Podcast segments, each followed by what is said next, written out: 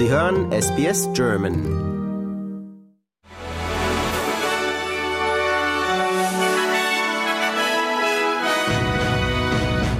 Sie hören den SBS German Newsflash an diesem Montag, den 4. September. Mein Name ist Daniel Georgakos. Die erste Untersuchung des Staates Victoria zur Wahrheitsfindung hat Beweise für anhaltenden, systematischen Rassismus sowie für Menschenrechtsverletzungen und Verstöße gegen die kulturellen Rechte indigener Völker in Victoria aufgedeckt.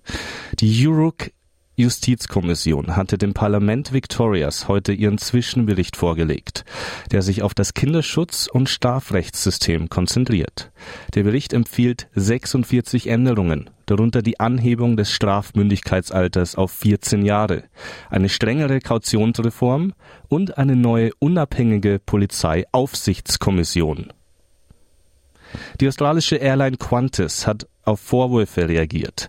Sie habe Kunden gezielt in die Irre geführt und Tickets für stornierte Flüge angeboten.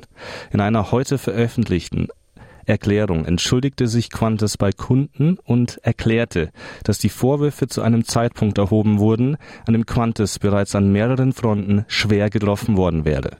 Laut Qantas würde es einige Zeit dauern, den Ruf des Unternehmens wiederherzustellen. Man wolle nun die Vorwürfe überprüfen und zu gegebener Zeit mehr dazu sagen. Die australische Wettbewerbs- und Verbraucherkommission hatte in der vergangenen Woche eine Klage beim obersten Gerichtshof eingereicht.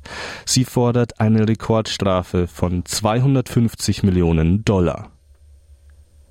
Eine kürzlich von Newspoll durchgeführte Umfrage ergab weitere Verluste für eine Ja-Stimme beim anstehenden Referendum über die indigene Stimme für das Parlament am 14. Oktober.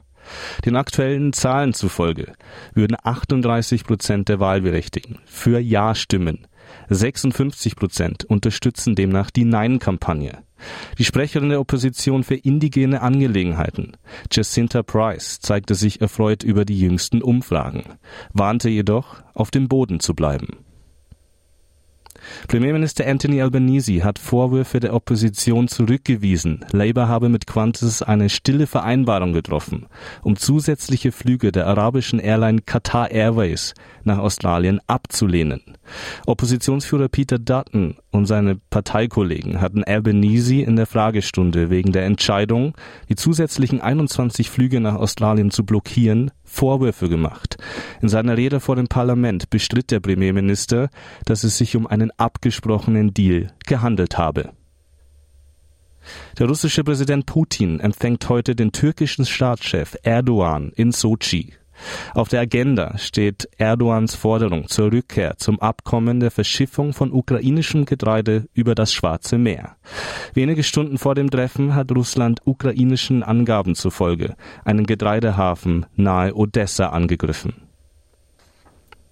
Der ukrainische Präsident Zelensky will Verteidigungsminister Resnikow entlassen. Zelensky begründete die Entscheidung damit, dass das Ministerium neue Ansätze und Herangehensweisen brauche. Resnikow sei seit mehr als 550 Tagen im Amt. In den vergangenen Wochen hatte es Korruptionsvorwürfe gegen den Verteidigungsminister gegeben.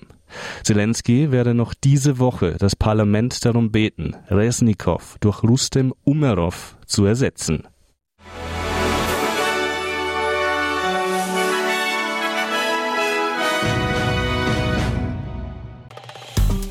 Liken, teilen und kommentieren Sie unsere Inhalte bei facebook.com/sbsgerman.